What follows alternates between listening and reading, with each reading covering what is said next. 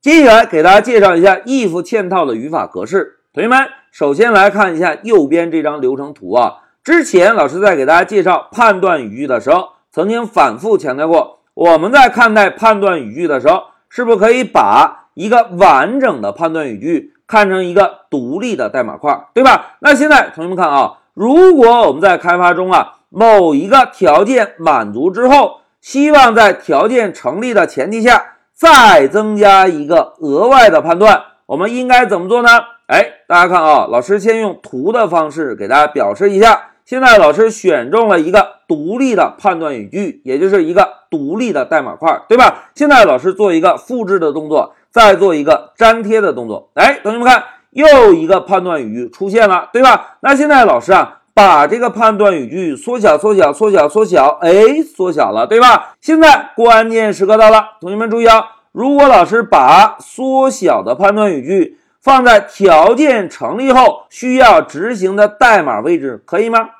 哎，是必须可以的，对吧？那现在同学们看啊，一个大的判断语句中增加了一个小的判断语句，这个是不是就是 if 的嵌套啊？哎，仅此而已。同学们在使用 if 嵌套的时候啊，语法格式跟我们之前学习的几乎是完全一样的，唯一需要注意的呢，就是缩进需要额外的注意一下。来，现在我们看一下下面这张语法图。同学们，我们之前学习的 if 语法是不是首先写一个 if，后面跟上一个条件，紧接着呢跟上一个关键的冒号，对吧？当条件满足后，我们需要执行代码呢，就在 if 下方增加四个空格的缩进，在缩进后面写上要执行的代码就可以，对吧？如果条件一不满足，我们同样要执行一些代码呢，就可以在下方。跟 if 对齐的位置写一个 else，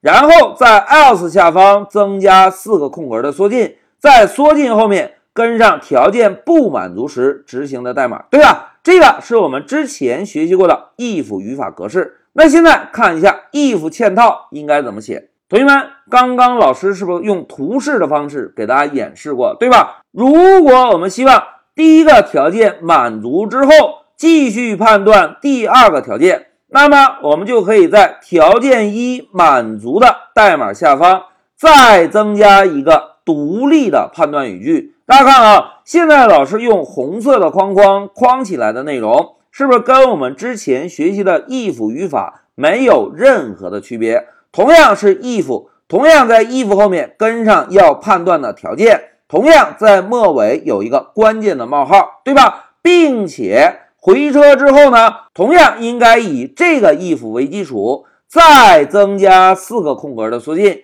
然后呢，在缩进后面跟上我们条件成立时要执行的代码就可以。哎，这个是我们写在了一个大的 if 内部的小 if，对吧？而这种代码编写的方式呢，就叫做 if 嵌套。那现在关键点到了，同学们，老师要格外强调一下哦。如果我们把这个 if 看作是顶格，是不是上面一个 if 跟下面一个 else 应该是对齐关系，对吧？而如果我们把这个小的判断语句看成一个独立的代码块，那么在这个小的判断语句中，上面的 if 跟下面的 else 同样应该对齐，并且这个 if 和 else 前面同样应该有四个空格的缩进。注意啊，这个缩进必须只有四个空格，而内部的代码呢，同样是以这个 if 为基础，继续再增加四个空格的缩进，